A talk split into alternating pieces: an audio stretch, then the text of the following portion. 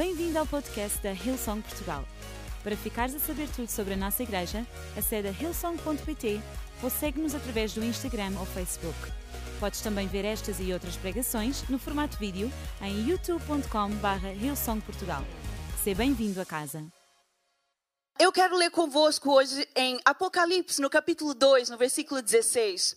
E são palavras do próprio Jesus à igreja. Isso é, João escreveu, escreveu o livro de Apocalipse e ele começa com sete mensagens, sete cartas, sete um, palavras de Jesus às sete igrejas. E a primeira delas é a igreja de Éfeso. São palavras vindas diretamente de Jesus para esta igreja. Imaginem quão importante, quão importante é aquilo que Jesus queria dizer a essa igreja, aos Efésios. E a palavra de Deus diz assim: escreva a Éfeso, isso é Jesus a falar a João. Escreva a Éfeso, ao anjo da igreja. Assim diz aquele com as, eh, que com as sete estrelas em sua mão direita, andando entre as sete luzes. Ou seja, assim diz Jesus. Ele está aqui a garantir que é Jesus que está a dizer, não é ele. Porque há cartas na Bíblia, há, há, há livros na Bíblia que Paulo escreveu a essa igreja, a, a Timóteo ou a própria igreja. Mas isto é uma palavra de Jesus para esta igreja. Não é, não há intermediário, é Jesus. E, e a palavra diz assim no, nos capítulos seguintes, nos versículos seguintes: Vejo vejo o que tu tens feito, o seu trabalho árduo, sua recusa em desistir.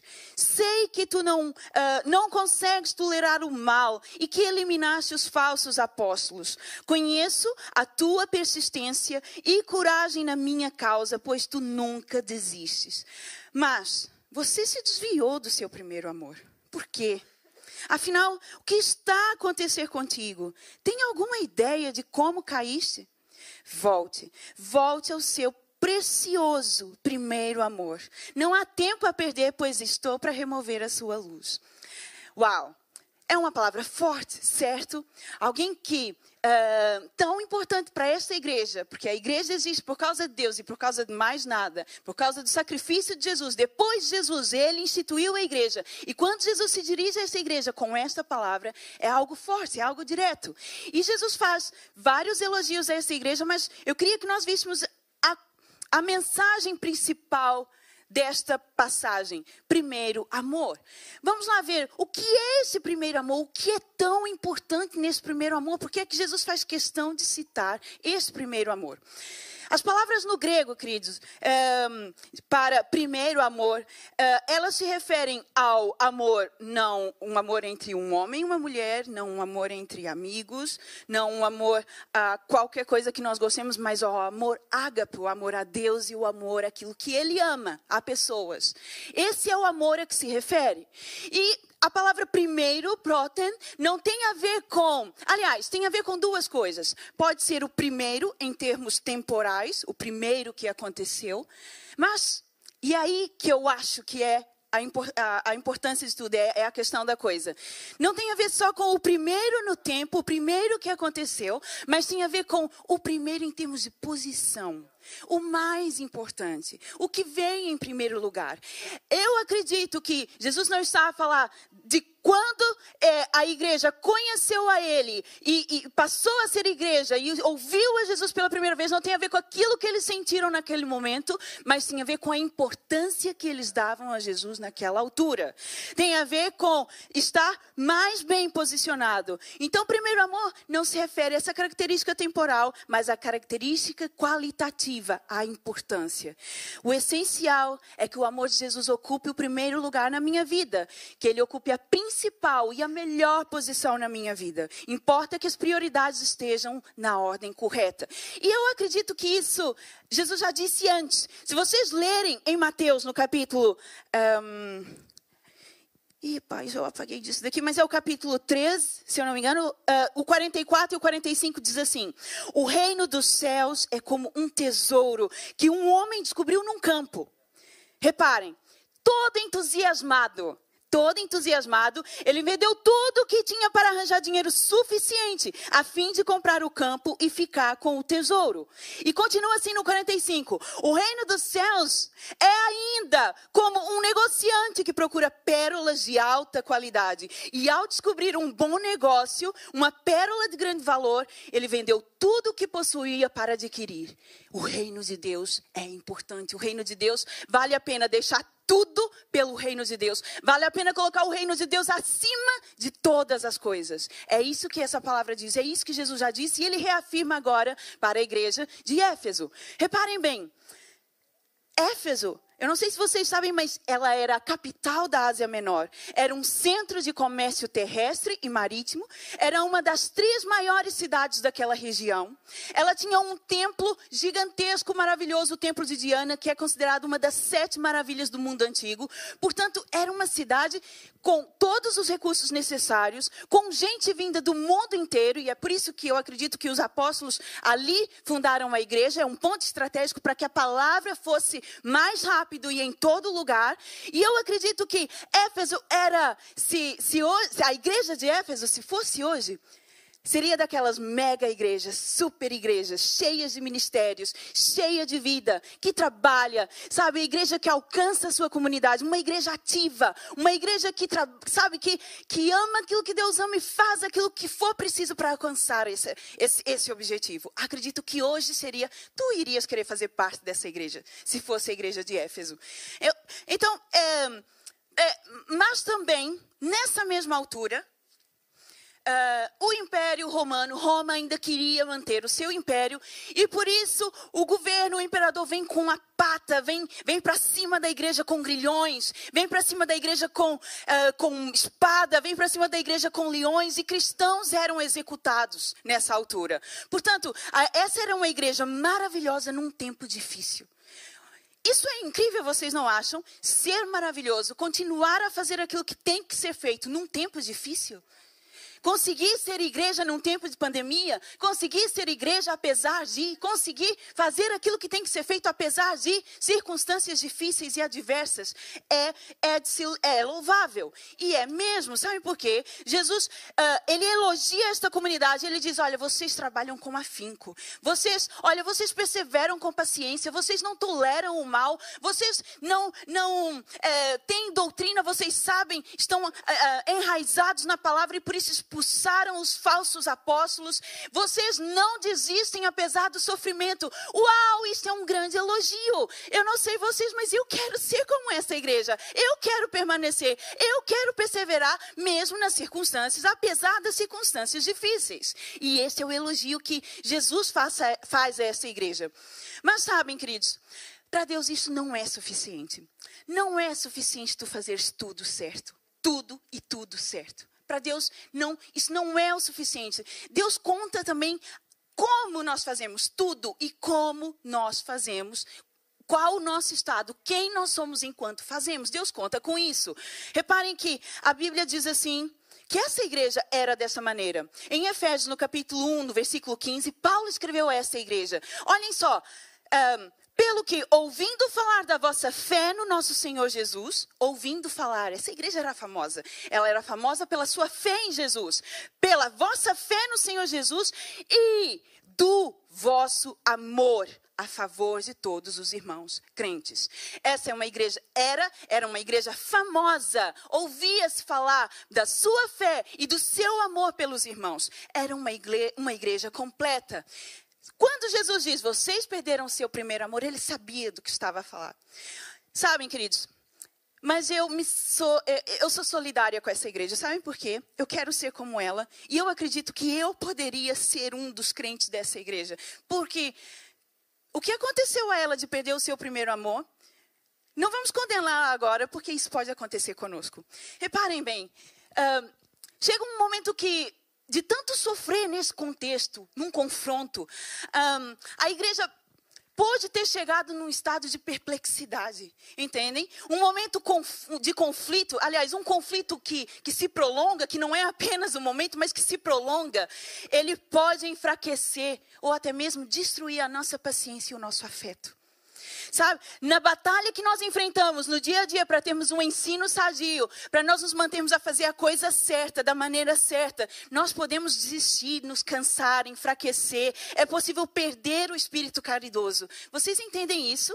De tanto trabalhar, de tanto fazer, coisas podem acontecer conosco. E sabem, com o passar do tempo, nós podemos ser robustos, aguentar, apesar de tudo que me acontece. Eu sou resiliente, eu não desisto, eu sou marrenta, ok? Eu não vou desistir, eu sou teimosa. Mas cá dentro a coisa não ser como era antes. E não fazer as coisas pela motivação correta. E é isso que Jesus está a falar. Com o passar do tempo, Éfeso, a igreja em Éfeso, ficou robusta, mas perdeu a ternura ok? Ficar, fi, per, ficou fria, perdeu a capacidade do calor, de sentir o calor do amor. Ela perdeu a capacidade dos afetos. O que é isso dos afetos? O que é isso? É, é eu eu afeto-te e tu me afetas, no sentido de que aquilo que eu faço pode ter um efeito positivo ou negativo em ti. Tu pode ficar triste conforme aquilo que eu faço, tu pode ficar contente, pode ficar furiosa, pode ficar feliz, pode se sentir ferida, pode se sentir uh, exaltada. Tu, o que eu faço te afeta e o que tu fazes me afeta. E eles perderam essa capacidade. Eles perderam, perderam. E sabem, queridos, Dependendo do que eu faço mesmo, né, é, pode acontecer comigo, como aconteceu com Éfeso. Trabalho árduo. Os Efésios perderam o lugar, o melhor lugar que tinham, tinham reservado para o amor. E Martin Buber, ele é um, um filósofo e ele diz que há dois tipos de relações: a relação eu, tu, e a relação eu, isso. Ok? Eu, tu, eu, isso. A relação eu-tu é uma relação pessoal, né? Acontece entre pessoas. E a relação meu-isso é a minha relação com uma coisa. Sabem, é, trabalhar arduamente pode desencadear uma relação eu-isso e deixar de ser eu-tu. Às vezes, até mesmo pode chegar a ser isso, isso. Você até se esquece de quem tu és e passa a ser isso, isso, coisa para coisa. Não e, chega, e deixa de ser eu para ti, de mim para ti. E cumprir tarefas, queridos, não é a mesma coisa de ser, que servir pessoas. Cumprir tarefas não é o mesmo que servir pessoas. Há uma grande diferença em tudo isso. Sabem? Fazer o almoço é uma coisa, preparar a refeição em família é outra. Leva, sair cedo para trabalhar, porque no fim do mês eu tenho que pagar as contas. Não é a mesma coisa de amar, de construir, de investir na família que eu, que é minha, que eu amo. É, não é a mesma coisa. Ganhar dinheiro não é a mesma coisa que mudar o mundo à minha volta. Não é o mesmo que ajudar, não é o mesmo que investir, não é o mesmo que servir pessoas. Eu posso passar o dia todo a trabalhar arduamente e no fim do dia não ter o brilho nos olhos, não ter o coração cheio, porque cumprir tarefas não enche o coração. O que enche o coração é servir pessoas. Eu posso passar eu posso passar um dia inteiro a servir na Kids e me concentrar naquilo que tem que ser feito. Mas o que enche o meu coração é quando crianças, como no domingo passado, me dizem assim: Pris, eu quero ser batizada porque Jesus é a minha vida e eu quero segui-lo até o fim. Isso enche o coração. Não é fazer tarefas, não é cumprir tarefas, é servir pessoas. E, e se tu te concentras na relação eu isso, eu isso, tu pode trabalhar um dia inteiro, ir para casa cansado e dizer: Eu trabalhei tanto, arduamente, eu trabalhei tanto. E por que eu me sinto vazia? Relação eu isso. Outra coisa que eu penso também que pode ter acontecido com, com Éfeso é Jesus elogia porque ela não tolerou pessoas más. Queridos, pessoas más existem por todo lado, certo? Nós estamos na igreja, mas essas pessoas existem em todo lado. E às vezes nem sempre são mal, pessoas mal intencionadas. Pode ser que, mesmo aquela pessoa que nós gostamos e que nós sabemos que gosta de nós, ela pode falhar conosco um dia. Depende daquilo, como eu interpreto as coisas. E, e eu, eu não sei, uh, mas quando. É, eu me sinto usada, quando eu me sinto ferida, eu me, quando eu me sinto rejeitada, quando eu me sinto. Eh, como é que eu vou dizer? Quando não me agrada, quando me afeta -me negativamente aquilo que os outros fazem em mim, no fundo, no fundo, nós, o que nós acabamos por fazer é nós nos fechamos. Nós podemos sorrir, abraçar e cumprimentar essa pessoa, mas nós nos fechamos. Nós nos fechamos para pessoas, porque afinal de contas eu não quero mais sofrer. Porque quem gosta de sofrer? Ninguém gosta de sofrer. Então eu fecho, eu, eu continuo a fazer aquilo que eu faço, eu continuo a cumprimentar, a sorrir e, e, e, a, e a estar com a pessoa, mas ela lá e eu aqui no meu canto. E não é isso que Jesus pretende. Jesus diz assim: ei, se isso está a acontecer contigo, ei, o teu primeiro amor se perdeu. Tu perdeste a ternura. Não é isso que Jesus pretende. Então, trabalho árduo, pessoas más e outra coisa, sofrimento. Imaginem o sofrimento que essa igreja passou naquela altura. Imaginem o que é tu veres os teus filhos ou aqueles a quem tu amas irem uh, morrerem porque amam a Jesus. Sofrimento. Hoje nós estamos no mundo caído caído. E o mal acontece conosco em todo o tempo. E há, há, uma coisa que eu reparo é que há certas pessoas que eu olho para elas e digo assim: meu Deus, o que mais pode acontecer com essa pessoa?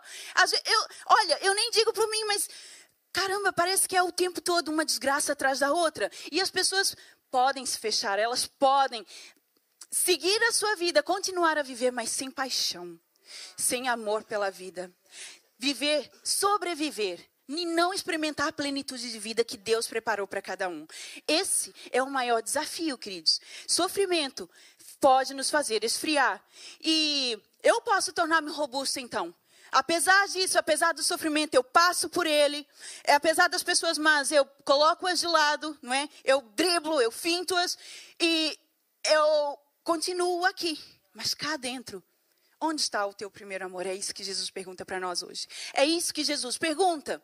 Jesus hoje pergunta: que foi que te aconteceu? Porque não me parece que Jesus goste disso, não me parece que Deus queira que nós sejamos os seus trabalhadores, os seus funcionários, mas me parece que Ele acredita que nós nos tornemos os seus filhos e irmãos uns dos outros, e não os seus funcionários. Que eu seja a mãe dos meus filhos, que eu seja a mulher daquele homem, que eu seja uma serva na casa de Deus, mas que eu faça tudo não por fazer, mas porque eu concentro-me e eu quero servi-los a cada um, porque essa é a vontade de Deus. Veja só, a palavra de Deus diz assim em Jeremias 2. 2:2.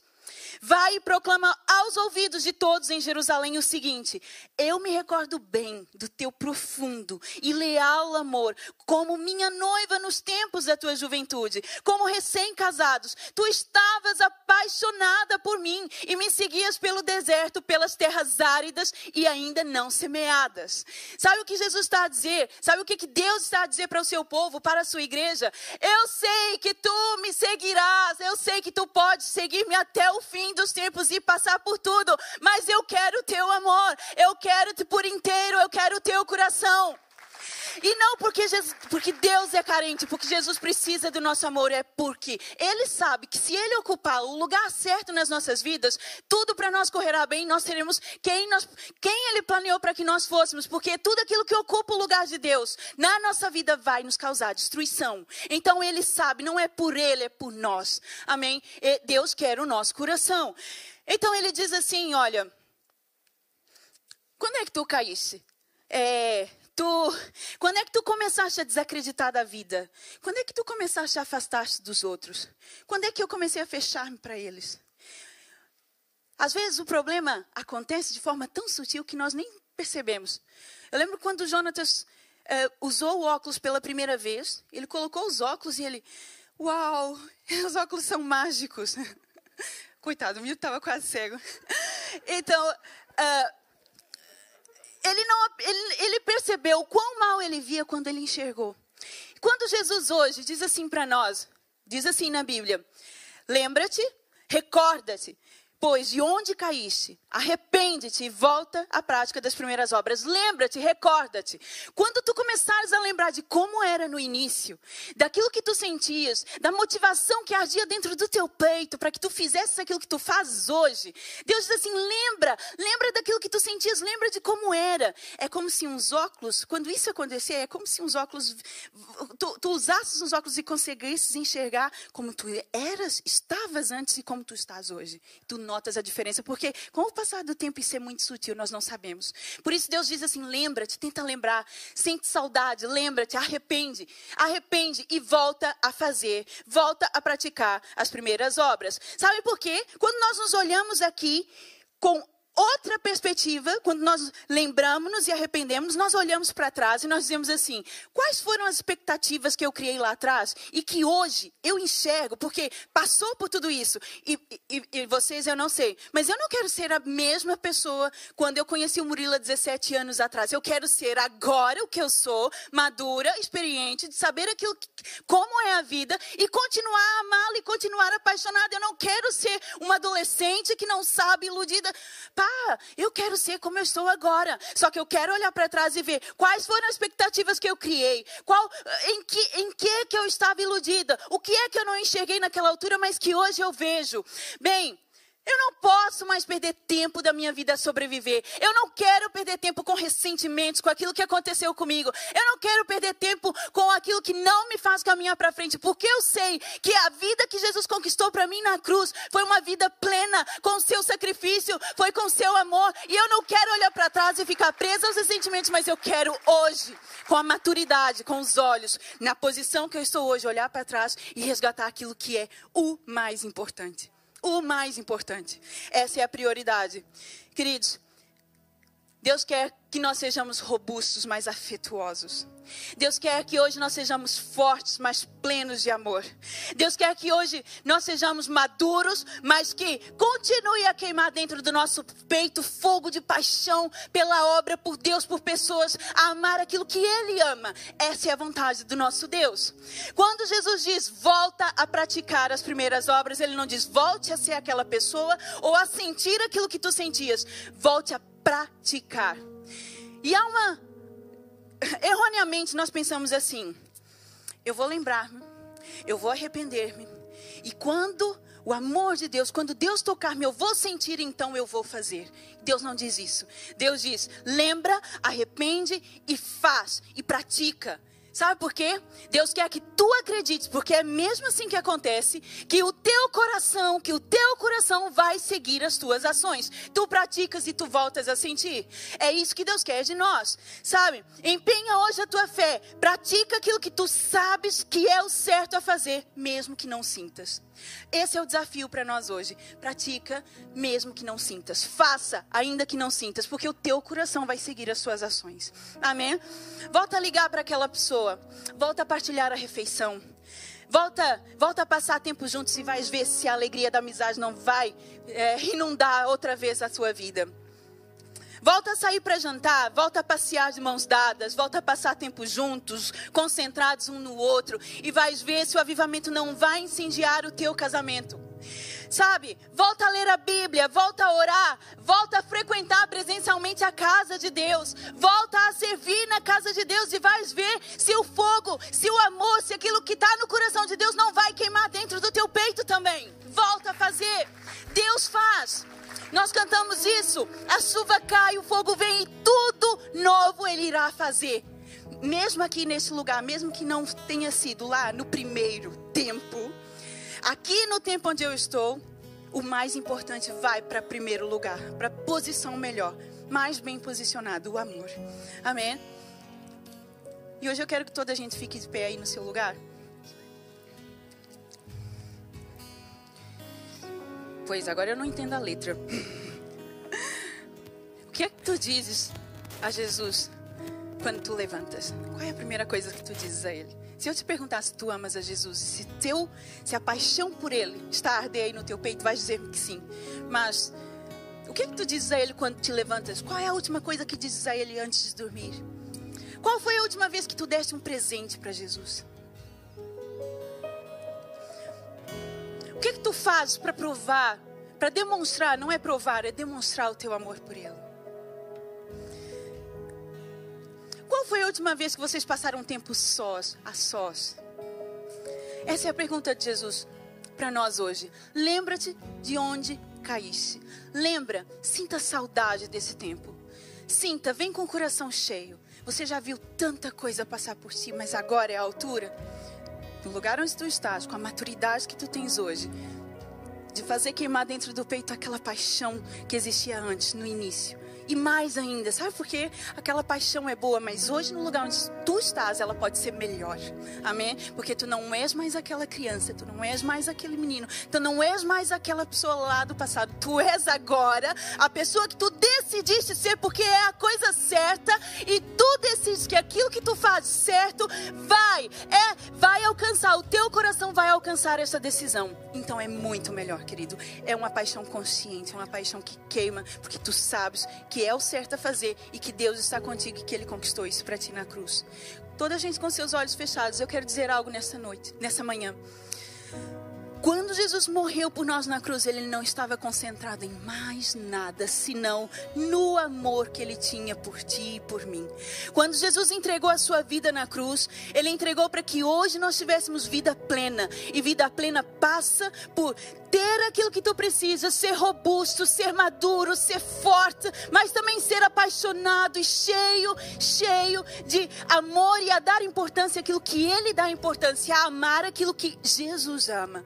Portanto, hoje, se tu, na tua, não sei se é a primeira vez que vens a uma igreja, ou se tu nos assistes pela primeira vez, eu quero convidar aqui hoje, tu sintas esse primeiro amor, porque o amor de Jesus é um amor perfeito. Aquilo que ele sentiu por ti no início dos tempos, antes de tu fosse criado, ou na altura do teu nascimento, ou na altura em que tu estavas bem na vida, ou na altura em que tu estavas a pecar, ou na altura em que tu estavas a falhar, nos teus altos, nos teus baixos, esse amor é imutável. Esse amor está aqui hoje, não mudou. O amor que o levou a morrer na cruz por ti é o amor que hoje está aqui, estendido para que tu alcances uma vida plena. Esse é o amor de Jesus, amor imutável. Primeiro amor, cheio de paixão, cheio de fogo. Esse amor que nos encanta, que nos constrange, que nos salva, que nos resgata. Esse é o amor dele que não muda e ele está aqui nessa manhã. Portanto, se tu hoje queres se relacionar com Jesus e receber desse amor, eu peço, enquanto toda a igreja tem os seus olhos fechados, que tu levantes a tua mão aí no teu lugar. Amém. Eu estou a ver. Levanta a tua mão. Sabe, Jesus quer se relacionar contigo. Amém. Eu estou a ver. Amém. Repita comigo essa oração. Querido Jesus, eu creio em Ti. Creio na Tua salvação. Creio que Tu morreste por mim. Não só para que eu tivesse eternidade contigo, mas para que eu tivesse vida plena de amor. Hoje, resgata a minha vida, resgata o meu coração Dá-me paixão por aquilo que eu vivo. Dá-me paixão por quem tu és. E ajuda-me em tudo aquilo que eu precisar. Em nome de Jesus. Amém. Amém. Amém, queridos. Hoje há festa no céu. Não só porque pessoas vão viver o seu primeiro amor, mas porque todos nós, crentes há tanto tempo. Pai, eu sou eu sou cristã desde os 12 anos. Hoje eu tenho 35 anos. Se tu me perguntares se eu sou mais apaixonada por Jesus hoje que fui naquela altura, bem, tu podes não acreditar, mas eu sou hoje mais apaixonada. Porque eu decidi. eu sei, eu descobri um tesouro. Eu descobri algo que tem um valor muito melhor que transcende a mim, que transcende a minha vida e tudo aquilo que eu tenho. E eu descobri que a esse valor, a essa pessoa, a esse reino, a esse Deus, a esse Salvador, a Jesus, eu quero dedicar a minha vida.